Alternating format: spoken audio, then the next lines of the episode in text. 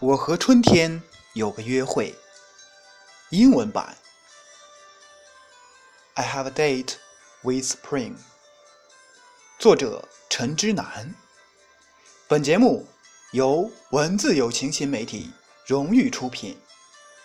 下面请听正文。I have a date with spring. Author Zealand. Trees and grass are green. Flowers are blooming. The sun is shining. White clouds are carrying our golden dream. Spring is so warming. The green clothes on the earth is covering. Our quiet speaking is streaming. Birds are singing. Butterflies are flying. Honeybees are dating.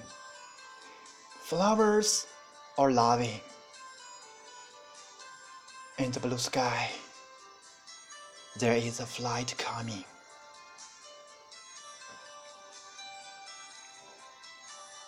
Everything under the sun is new at the beginning.